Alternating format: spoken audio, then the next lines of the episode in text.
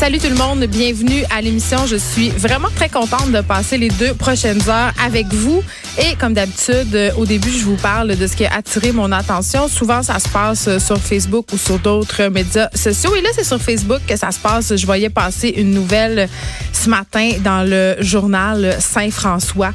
Euh, une jeune fille de Saint-Zotique, Angelica Saint-Denis. On annonçait qu'elle était en fait parmi les 12 finalistes de la catégorie Pre-Teen au concours Miss Québec. La finale va avoir lieu en mars prochain. Et là, je regardais ça et je lisais un peu sur cette jeune fille-là qui est en sixième année. Elle va euh, dans une école primaire où il y a un programme intensif d'anglais, c'est-à-dire elle fait cinq mois en anglais intensif. Ensuite, cinq mois en français. Et euh, bon, on soulignait que Angelica venait d'être acceptée au programme Horizon 360 pour son école secondaire.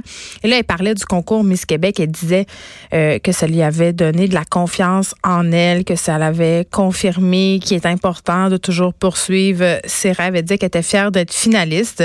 Et là, on décrit tous les talent hein, d'Angelica, euh, sport nautique, euh, karaté, soccer, art plastique. Moi, je vois ça passer puis je fais, mon Dieu, c'est l'enfant idéal. Tout le monde rêverait d'avoir une fille euh, comme elle. Et là, mais je vois ça passer puis là c'est pas dans le sens où ce que je vais ce que je m'apprête à dire ce n'est nullement contre cette jeune fille là qui a bien le droit de s'inscrire à ce concours là qui a certainement aussi le droit d'être très fière d'être parmi les finalistes parce qu'après tout, elle semble être une jeune fille justement qui a beaucoup de projets, qui a de la drive, euh, qui va en avant, qui a des projets d'avenir.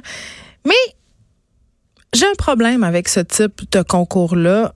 On est en 2020, en tout cas presque en 2020. Il reste plus grand temps à 2019. Je suis allée faire un tour. Je me suis dit, Geneviève, Geneviève, Geneviève, sois pas comme d'habitude, sois pas pleine de mauvaise foi féministe, va faire un tour sur le site de Miss Québec.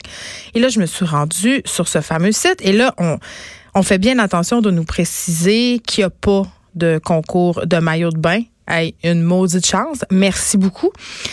Mais quand même, je me, je me demande vraiment, vraiment, vraiment si cette culture-là de la Miss concours de maillot de bain ou pas, le Miss Univers l'a enlevé aussi son concours de maillot de bain, mais l'objectif reste le même, nous présenter des femmes, des jeunes filles qui correspondent à un certain type de standard de beauté et surtout qui sourissent. Je sais que ça se dit pas sourisse, mais je le dis. Dans ce contexte-là, il faut qu'elles sourissent, OK? Donc, on nous présente ces filles-là avec une petite banderole. Elles défilent, sont contentes, sont dans des petites robes, elles font la belle. Et là, on insiste vraiment beaucoup pour dire que c'est un concours de personnalité. Je ne sais pas si tu juste moi, là, mais on n'arrête pas de parler du fait que nos jeunes femmes font de l'anxiété de performance le taux de prise d'antidépresseurs chez les jeunes femmes de moins de 17 ans est cinq fois plus élevé qu'il y a quelques années. Pourquoi on continue encore et encore à mettre les filles en compétition les unes contre les autres? Et là, oui, on insiste, je le répète, on insiste plusieurs fois sur le site, c'est marqué partout, mur à mur. Les participantes seront jugées sur leur personnalité. Eh bien, ça, ça implique qu'il a une personnalité mieux qu'une autre. Hein? faut être souriante, je l'ai dit, faut qu'elle sourisse. Faut être charismatique, faut être avenante, faut être engagée, faut avoir l'air contente, faut avoir l'air heureuse. Pourquoi? Est-ce qu'on a vraiment besoin de concours de minimis en 2020? Moi, je me pose vraiment la question. Et je le répète, ce n'est rien contre cette jeune fille de Saint-Zotique qui a l'air formidable, qui a plein de beaux projets, mais il me semble qu'il y a d'autres façons plus constructives que de faire la promotion d'un certain standard psychologique et physique. Et quand même, il y a des commanditaires à ce, euh, concours-là. Le Ardennes commandite ce concours-là. Caprina, les fameux savons au lait de chèvre, des entreprises de beauté, des vedettes aussi s'y sont associées. des photos de Véronique Cloutier de France d'amour sur ce site-là. Hey, on parle de petites filles au primaire, là. Tu sais, qu'on fait compétitionner les unes contre les autres. Puis j'ai rien contre la compétition, là. Compétition de natation, compétition de plongeon, compétition de patin, n'importe quoi, compétition de ski, compétition génie en. Mais compétitionner pour gagner un titre de Miss, pour qu'à la fin, on te mette une petite banderole puis une couronne sur la tête, je sais pas. Je, J'embarque pas là-dedans. Je trouve ça épouvantable. Arrêtons ça. On s'en va tout de suite parler. Euh, il y a une lettre ouverte dans le Nouvelliste, en fait, à propos du manque de place en garderie que j'ai trouvé particulièrement percutante. Ça s'appelle L'enfer de trouver une garderie. Je parle tout de suite avec son auteur, Pascal Lahaye, résidente de Trois-Rivières, maman d'un garçon de deux ans et demi. Bonjour, Madame Lahaye. Bonjour à vous. Écoutez, euh, vous avez fait cette lettre, ce cri du cœur, euh, ce matin, ça a été publié. Qu'est-ce que vous dénoncez exactement? Je dénonce le manque de place, comment c'est épouvantablement difficile de trouver une place en garderie. Euh, on voit ça affiché sur les pages Facebook là, des, des, justement des, des garderies en Mossie. On voit plein de mamans avec des cris du cœur, afficher les photos des enfants. Euh, essayant vraiment de trouver des places. C'est vraiment impossible. Moi, c'est la troisième fois que j'étais confrontée à trouver une place en garderie. La mienne euh, a fermé subitement sans préavis pour des raisons de santé. Et ça a été la pire des trois fois pour trouver une place. C'était, le, la frustration euh, intérieure était suffisamment grande pour vouloir dénoncer la situation. Mais pourquoi vous dites que c'est la pire des trois fois? Ben, les deux premières fois, j'avais eu l'occasion de visiter quelques milieux. Euh, pas tous des milieux intéressants, mais en tout cas, j'ai quand même eu l'occasion d'en visiter. Puis cette fois-ci, j'étais vraiment confrontée à comme zéro place. C'est vraiment, euh, c'est vraiment incroyable. J'en revenais pas. Euh, fait qu'il faut vraiment user de stratégie, être quasiment un inspecteur, puis euh, lancer toutes ces lignes à l'eau. fait que là, on, on est sur les listes d'attente, on rebrasse les cartes, on rappelle tous les milieux. À chaque fois, on se fait dire qu'il n'y a plus de place. Euh, je rappelle euh, le, bureau coordonnateur qui supervise les milieux de d'affiliés. Euh, évidemment, il n'y a pas de place. Moi, j'avais j'avais conservé des, numéros de téléphone de garderie que je trouvais intéressants de là, un an, puis même deux ans, dans mes premières recherches. J'ai rappelé tous ces milieux-là. Eux autres n'en revenaient pas, que j'ai encore à chercher une place. Puis, c'est ça. Puis au bout du compte, finalement, j'ai visité deux milieux. Mm. puis il y a un des deux milieux, finalement, on a choisi le milieu comme le plus près du travail à, mon conjoint pour finalement me rendre compte que c'est ça, il y avait de la cigarette euh, quand les enfants n'étaient pas à la maison. Parce qu'après deux jours, euh, j'ai senti le manteau de mon enfant, puis tout son linge, ses vêtements, ses cheveux, ça, ça puait, ça puait le bouche là, ça puait la cigarette, puis mon enfant fait de l'as. À ce moment-là, j'ai rappelé l'autre milieu que j'avais trouvé, euh, que j'avais pu visiter. Puis les trois, il y avait trois places disponibles. La madame revenait d'un congé. Puis les trois places ont été comblées en 24 heures. C'est fou, là. Est-ce que je Moi, j'ai été hyper chanceuse, mais dans un milieu qui correspond pas aux besoins de mon enfant puis ni à mes valeurs. C'est ça. Ce que je comprends en ce moment, Madame Laès, c'est que vous allez porter votre fils le matin dans un milieu qui ne vous convient pas. Ben, à cause de la cigarette. La madame, j'ai rien à dire sur ses compétences. Elle est super gentille. Euh, ça, mais d'avoir appris comme un 24 heures plus tard, par 24 heures, comme je dis, la, la seule autre place que j'avais trouvée, où il y avait des places disponibles, se sont tous comblées en 24 heures. Donc, c'est ça. Fait que ça, c'est, un peu frustrant. On est poigné avec ça. Puis, si j'envoie pas mon enfant là, pour vrai, il faut que je reste à la maison. Puis, mon milieu de garde qui a fermé au début décembre euh, sans préavis, il y a encore trois enfants qui cherchent une place. Fait que j'ai trois parents à la maison qui sont obligés de prendre des vacances pour, euh, c'est ça, parce qu'ils trouvent pas de garde. Là-dessus, il y a une maman qui a deux enfants. Elle, c'est la, la situation vraiment pire. Trouvé deux places au lieu d'une. Puis, l'autre, c'est un petit coupon puis encore une fois, là, les places pour les poupons sont sont vraiment difficiles à trouver. En tout cas, ils sont dans une situation pire que la mienne, pratiquement, quoique le quoique mon fils est dans un milieu fumeur.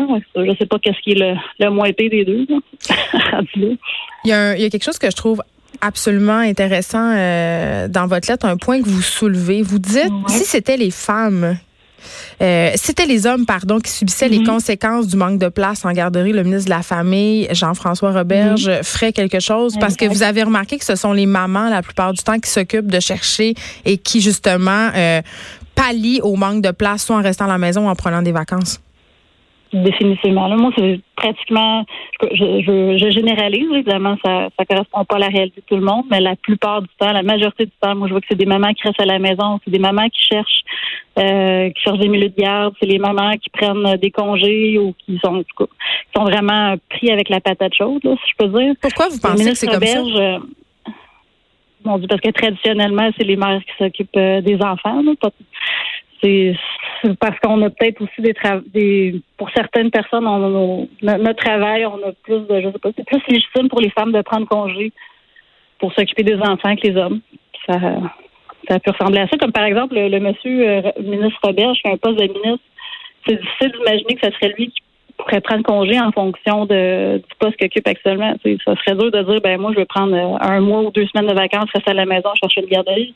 Sûrement que sa conjointe, je sais pas c'est quoi son emploi, mais qu'il y a une possibilité qu'elle ait une petite affaire de plus de souplesse pour qu'elle reste à la maison.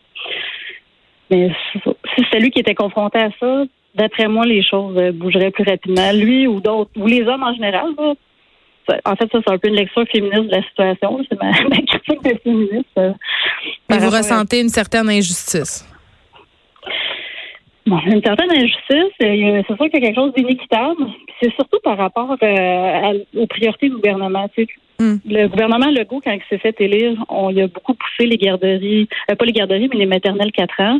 Puis finalement, quand il s'est fait élire, il a dit bon, ben, on va quand même écouter les opinions des autres partis puis des experts. Puis au bout du compte, on n'a pas vraiment l'impression qu'ils sont si souples que ça par rapport à leur position, puis ils veulent absolument répondre à leur euh, leur objectif de maternelle 4 ans. Puis c'est fâchant parce que c'est comme s'il était déconnecté de la réalité. Là. En ce moment, là, la, la priorité, c'est pas c'est pas ça c'est vraiment d'avoir des places. On a plein de cris du cœur de plein de mamans à travers le Québec. Ah oui, j'ai parlé à une mère qui a fait son CV, tu sais.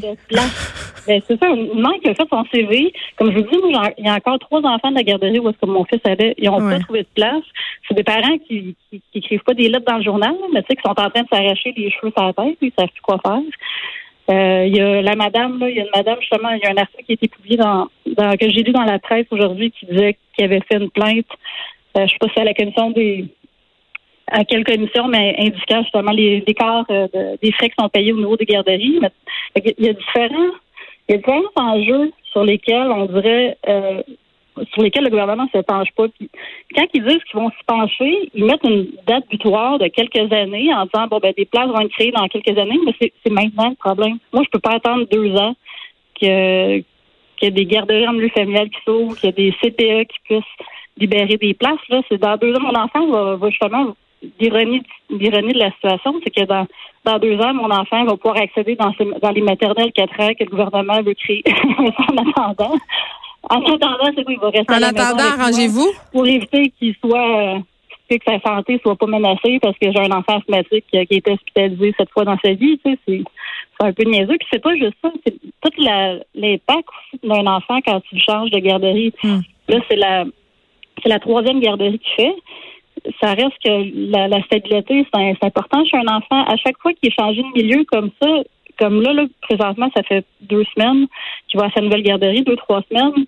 Puis là, il commence à faire ses nuits. À la garderie, on, on est chanceux, ça va bien. On sent pas qu'il est trop insécure, mais la nuit, là, nos nuits sont scrap pendant deux semaines. Là. Notre enfant, il a de la misère à dormir. On voit que ça a un impact direct sur lui. Et c'est sans compter. ce qu'on veut comme parents. Et c'est sans compter les inquiétudes que vous avez par rapport à la fumée secondaire et qui sont tout à fait légitimes. Pascal Layon, on va vous souhaiter euh, bonne chance pour peut-être trouver euh, une garderie qui correspond mieux à vos besoins. Merci beaucoup de nous avoir parlé.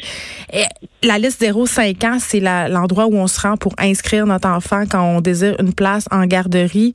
Et vraiment, les gens là s'inscrivent à cette liste-là quand euh, dès la grossesse et c'est ça a été le cas aussi de madame Lahaye, elle souligne euh, dans sa lettre ouverte, ça a été mon cas aussi et je le répéterai jamais assez. J'ai attendu en vain d'avoir un appel de la passe 05. C'est jamais arrivé. Des places en garderie à 50 pièces par jour, là, j'en ai payé. Puis je ne suis pas la seule. Beaucoup de personnes dans mon entourage. il faut l'avoir le cash flow là pour l'absorber tout ça. le gouvernement nous permet d'avoir droit à un remboursement sporadique de ces sommes-là, mais il faut faut l'accoter au quotidien. C'est excessivement difficile et, je comprends tellement Madame Lahaye parce que ça peut devenir un casse-tête incroyable. Ça crée de l'anxiété et chez les parents et chez les enfants. Et ce qu'elle décrit comme situation, je le vois souvent, je l'ai vu, je l'ai vécu. Tu finis par aller porter ton enfant dans un milieu qui te satisfait pas ou qui ne correspond pas à ce que tu recherches. Puis c'est rien contre la pauvre madame qui a un service de garde et qui fume là. Cet enfant-là est asthmatique. Il a besoin d'un lieu sans fumer au lieu de se concentrer sur les maternelles 4 ans, on nous promet des places en garderie depuis je sais plus combien d'années. C'est quand qu'ils vont en donner pour vrai aux parents. Parce que là, c'est vrai, sur les médias sociaux, j'en vois des messages de mères passer, des mères désespérées qui savent plus quoi faire. À la garderie où mon fils allait, il y avait des mères qui cognaient tous les jours pour savoir s'il y avait une place. Ça n'a aucun bon sens.